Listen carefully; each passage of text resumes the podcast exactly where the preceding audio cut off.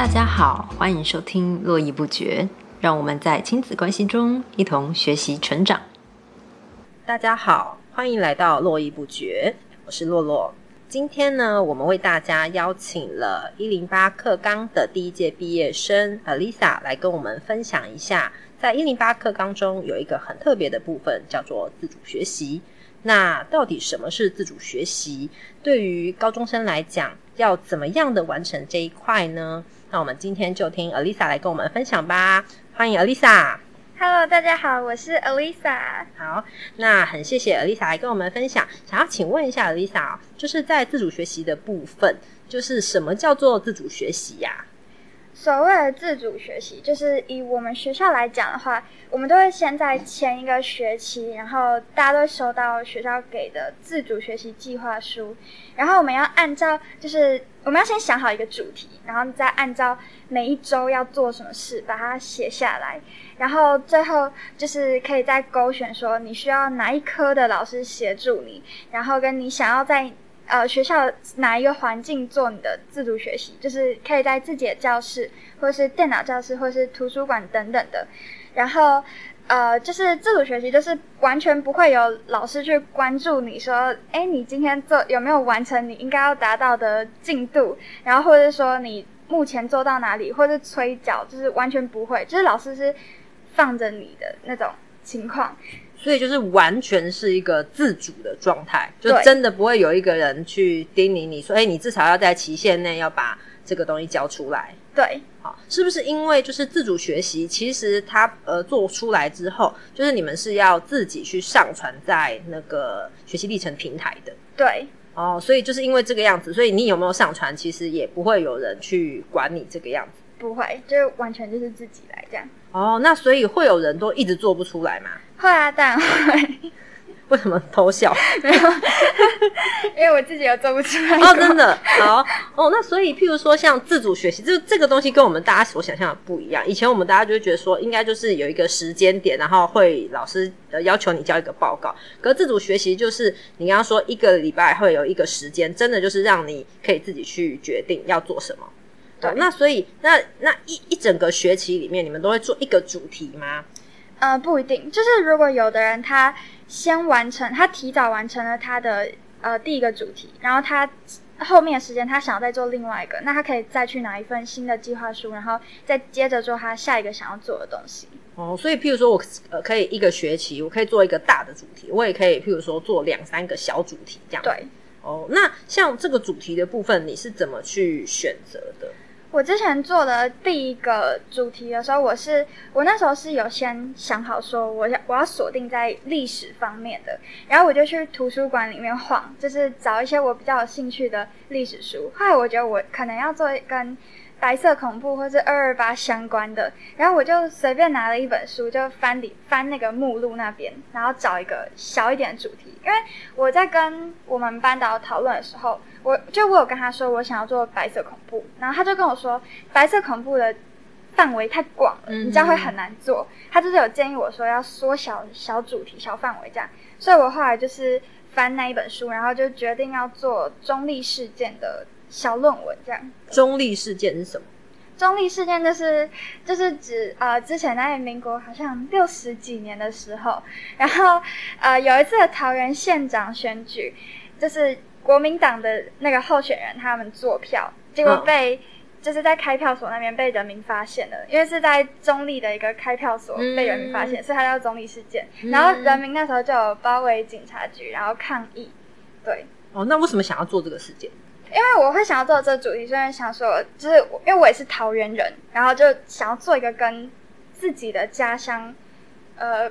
过去相关的历史主题，这样。哦，了解了解。可是你说你这个主题你做到后来嘞？呃，做到后来，因为我那时候是，呃，我高一的时候是想要跟我们班的另外一个同学一组，然后可是高二的时候刚好我们两个没有同班，然后我们班我们学校那时候是分配，就是一到十班是呃早上的一二节，然后十一班到十九班是早上的三四节，所以我们两个就被分开，嗯。然后就没有一个完整的时间可以好好讨论。但其实其实这个问题我们后来觉得是可以解决的，但是因为那时候我们是第一次做，就是没有想那么多，我们就觉得那我们应该就要拆散，我们应该就要各自单飞这样。哦，所以这是后来第，就是这是呃第一次没有做成功的原因，这样对我们时间没有搭上我。们在学期初好像十月、十一月的时候就决定要分开这样。哦，那后来你自己做，后来你决定自己做，那你选的什么样的主题？呃，我第二次是想要就是写一本童书，然后是在介绍美国的总统选举制度，就是让小朋友也看得懂那一种。哦，哎、这个蛮好的。对，然后但是因为我那时候没有好好的拿捏好时间，然后加上我断考的时候，断考周我都没有在做自主学习，我都在读书，所以我的整个进度就被往后移。嗯然后像我第啊呃第二次段考的时候，我那时候想说没关系，我考完试的假日再把这一周要完成进度做完就好。结果我那个段哎那个假日根本就没有完全没有做，所以进度就往后延嘛。然后第三次段考的时候，我就知道我。这个自主学习大概是没有办法在学期末前做完，所以我就想说，那我干脆就先好好读段考，然后放寒假的第一天跟第二天，我就从早上开始做，做到晚上，这样应该两天就可以做完了。结果我放寒假的时候就都在废，就是 完全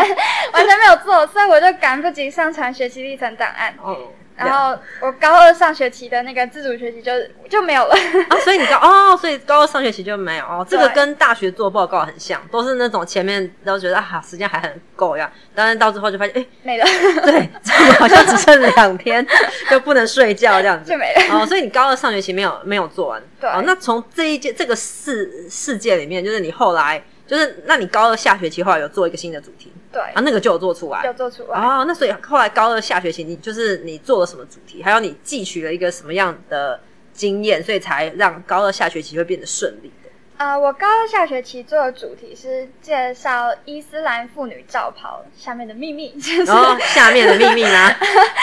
感觉很诱人。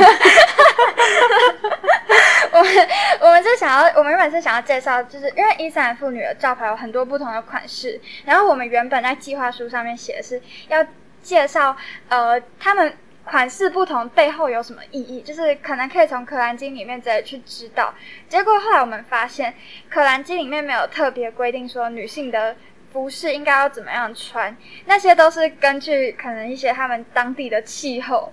不同，像北非那边，嗯因为他们比较是沙漠地区，然后他们的妇女罩袍会比较遮住全身，因为防晒又防沙。哦，对，就是他们的罩袍款式是比较容易根据气当地的气候改变，然后当然还有一些是像是比较极端一点的对穆斯林，他们就会觉得说要让女生遮住全身，这才是纯洁，然后对就是。不然，他们觉得女生如果露出皮肤在外面的话，是在引诱、勾引男生，所以他们都会要求女性要遮住，呃，就是要遮蔽住全身，只是那个全身的比例不一样。就是好像最最严格的那一种是叫什么？呃，就是那叫布卡，哦，对对对对对，嗯布卡就是它只有眼睛可以露出来，眼睛也是有也是有纱网，哦，就完全是露出，就是完全遮住全部遮住。哦，那所以可不，譬如说像我们看到呃比较多可能东南亚那边的，他们可能就是真的就只有包住，就是头巾而已。嗯对哦，所以就真的是按照不同的可能不同气候的人，对他们会有不同的选择。对对对对，哦，那可是你刚刚说就是像这一个啊，就是他们的这个教皇，那这个下面的秘密呢？哦哦，因为我们原本是 这样讲，就是 我原本是想说要做那个呃穆斯林的娃娃，就是女性娃娃，然后嗯让他们穿不同款式的罩袍，然后可能、哦可能他们罩，就比如说头巾掀开来，里面我们就就要打出它为什么它的这款式是长这样，它的意义是什么。哦原本我们是这样打算，哦，可是懂你的意思。对，可是后来我们想说，掀罩袍这个举动对于穆斯林来讲好像有点不礼貌，嗯所以我们就我们就改成说是呃做成一本杂志，然后介绍他们罩袍的款式，然后跟后面几页是在介绍各国禁止呃穆斯林女性在公共场所穿罩袍就是他们的法规跟为什么他们会这样子禁止？你说有，就是说各国他们有禁止穆斯林女性在公共场合穿罩袍。公共场合？对，哦。可，是其实我们在做这整份报告的时候，我们都蛮觉得，呃，西方国家禁止穆斯林女性在公共场合穿罩袍，其实比较带有一点宗教歧视的意味，就是他们会觉得穆斯林就是跟恐怖分子画上等号，所以他们才会这样禁止。了解。对，可是那就会出现一个状况，那他们要怎么办？因为他们势必还是要穿着教袍。呃如果在那些国家的话，他们就是呃，很多西方国家政府是觉得你来我们国家，你就要入境随俗。哦，就像我们的国家，如果去呃穆斯林国家，他们就是女性可能就会就会穿的比较保守一点。会会对对对对，所以西方国家是觉得你来了，你就是要跟我们穿的一样。哦，对对对对对，对我有去过杜拜，嗯，所以我去那边就是我也没有呃。在路上，因为杜拜已经算是一个比较繁荣，就是他们比较开放一点的，嗯就跟国际比较接轨，所以你穿一般的衣服在路上是还 OK。可是像譬如说，他们进寺庙啊，进清真寺啊，就是你一定要去披他们的那个教袍，嗯，你才可以进去。嗯，对，就就没有错啊。确实，你进入他们的国家还是要呃，就是依依循他们的这个习俗跟法律。对对对，确实哦，了解。因为你刚刚讲说那个呃教袍下面的秘密，你有看过《欲望城市》吗？没有哎，我知道那个对你们来说可能不是你们这个时代 会看，就是《欲望城市》有一集，好像第二第第第二集，他就是在讲说他们就是那个穆穆斯林的女生，就是教袍下面，然后那个一一一脱掉，其实每个人都非常的漂亮。啊，都打扮的很华丽，可是那个在外面都不可以给人家看到嗯。我刚以为你要讲那个秘密是这个，哦这个是题外话，就岔出去了。哦，对，然后我这个自主学习会有办法呃准时完成，是因为就是我后来就学到说什么时间就应该做什么事，啊就是即 即便是断考周的自主学习时间，就是也是要拿来做自主学习。嗯，对，所以后来就是有按部就班的完成。哦，所以呃，你觉所以在这个方面，其实跟个人的这个时间规划还有进度的掌握的拿捏，其实蛮有关系的。对，哦，自主学习这一块其实真的是蛮有意思的，就是你自己可以选主题。那你还有听过，譬如说你同学们有做过什么，就是你觉得也还很有趣的主题？我有一个没有很熟的同学，然后他现在听到可能会觉得很伤心，原来我们没很熟。呃，就是、啊没有没有，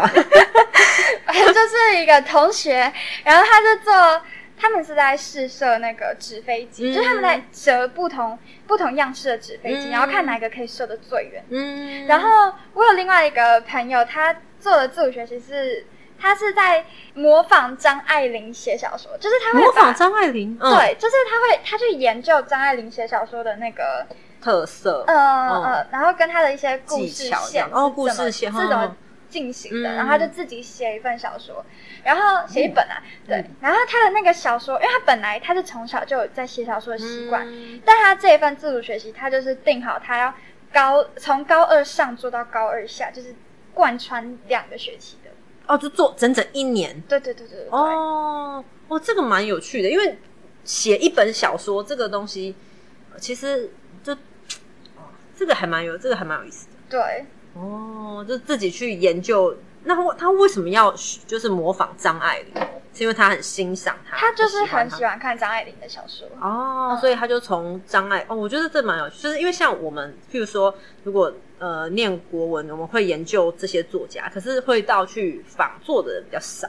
就我们可能会去研究说，哦，他的特色是什么，那嗯他惯用的象征手法是什么，写作的技巧是什么，但是比较少会这样，但嗯这个蛮有趣的。那所以真的是就是包山包海，做什么都可以。对，哦，那会不会有人就是他？可因为譬如说像学呃自主学习，它其实是要上传到学习历程嘛。那其实那做这个课程，它有一个最主要要让大家呃，就是对大家来说有一个最主要的实用性，应该就是申请大学的部分嘛，对不对？对，哦，了解。那像像在大学端，他们会怎么看这个自主学习的部分？呃，我们就是如果以有来我们学校演讲过的大学教授，他们讲的都是就是呃，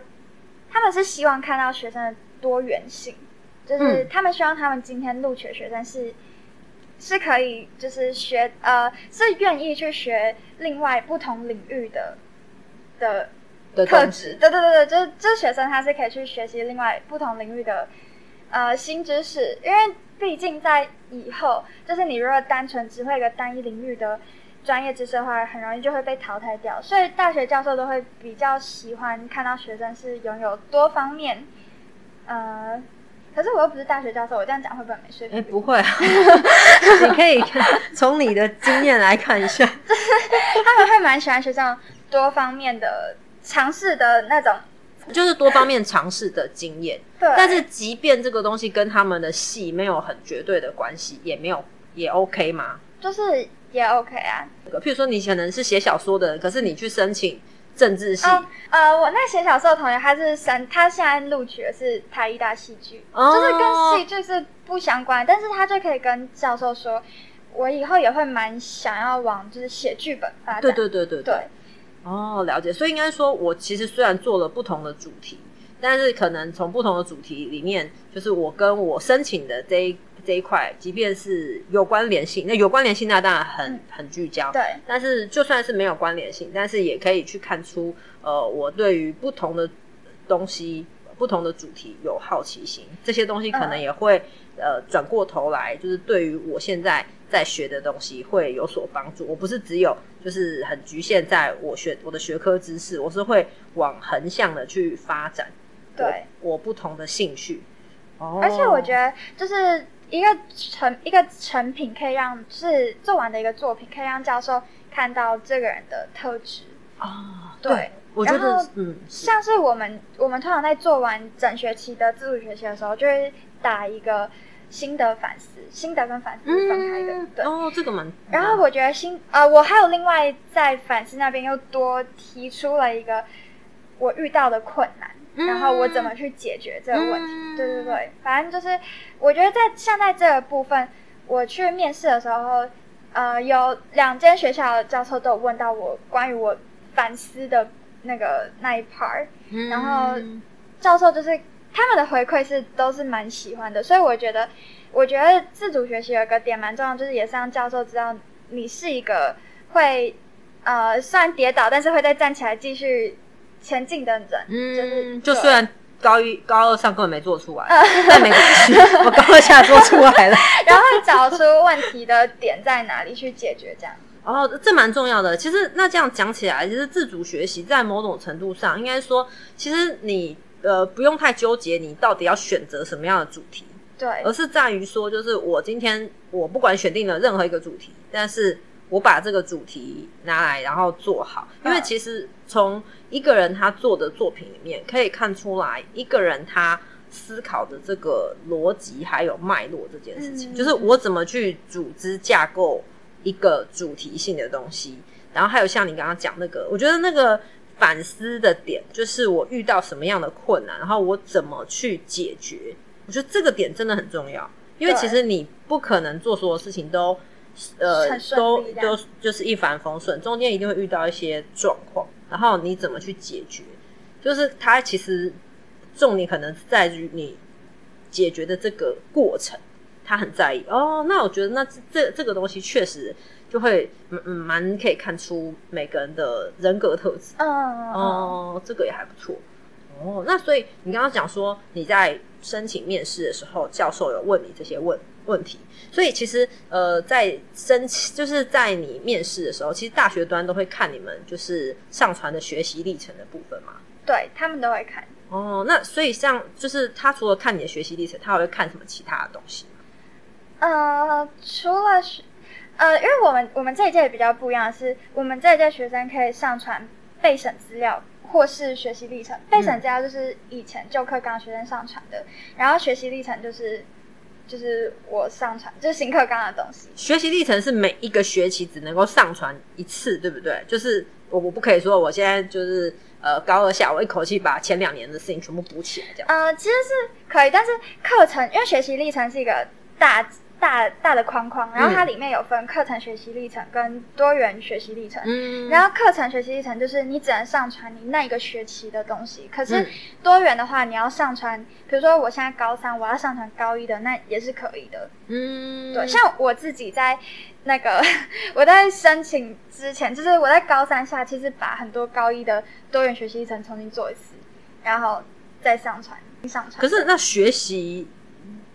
刚刚讲到说分为两种，一个是课程课程，一个是多元。那课程是什么？课程就是你的学科，就是国英数，国英数的，就是他会把呃你的学习历程平台上会列出所有你这学期修的课，就是包含选修课跟必修课，然后他会把所有课程名称列出来，嗯。然后跟你的那个上课的授课老师是谁，哦然后你只要上传任何一个跟课，就是你只要在那个课程学习历程里面上传档案，就需要由那一科的老师去认证，因为他们怕，就是教育部之前会做这东西，就是他们怕会有那种学生就是找写手来做，哦，对对对，所以你上传的东西就需要有老师认嗯证，然后通常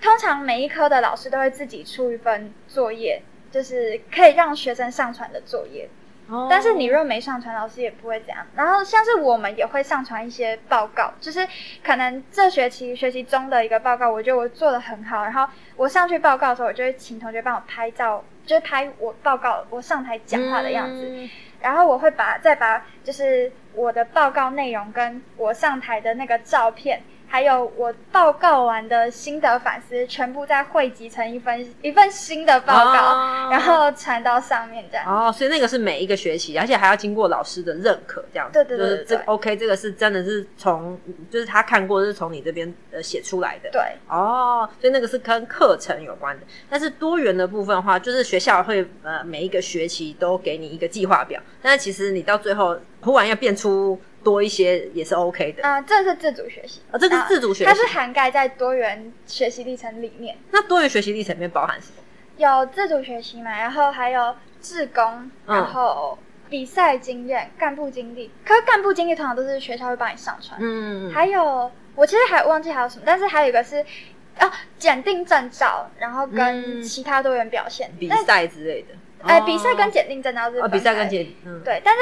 通常营队那种我们都会丢到其他队员表现。嗯。对，所以就是那一块的话，它就没有限定说你要你什么时间，就是你只有什么时候可以上传，你也可以在面试前再一口气处理。对，只是每一年只能上传二十件多元表现，哦，所以你就是你还是要运用这个额度这样子，对对对不要到最后就是才会来不及。哦，就跟刚刚那个一开始一样，自主学习 都留到最后都会来不及这样，所以最好还是按部就班的完成。嗯，哦，了解。那所以对于就是现在如果已经要就是他正要升就是高一的人，那你会呃针对自主学习这一块，你会有给他们什么样的呃想法或是建议嘛？以过来人的身份，其实我觉得就是按照学生的兴趣，他对什么有兴趣，就去就把那个当做自己的自主学习，因为这样做起来也会比较有动力，嗯嗯，然后也会比较开心。而且我觉得你有兴趣的东西，你真的去深度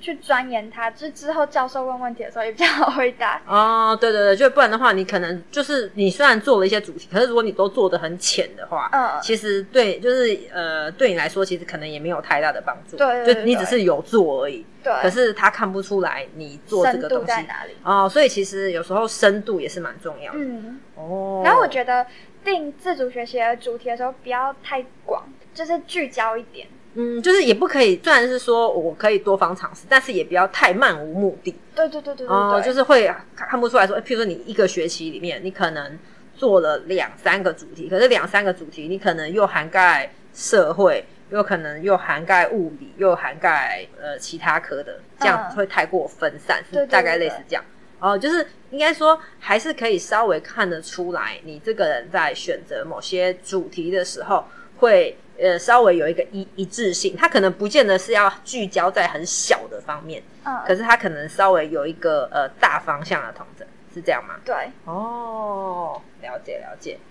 OK，那我们今天的节目就先到这里。如果有任何问题的话，请在下方留言给我们。呃，我们就等待下一集的节目再跟大家聊喽。好，谢谢大家，拜拜拜拜。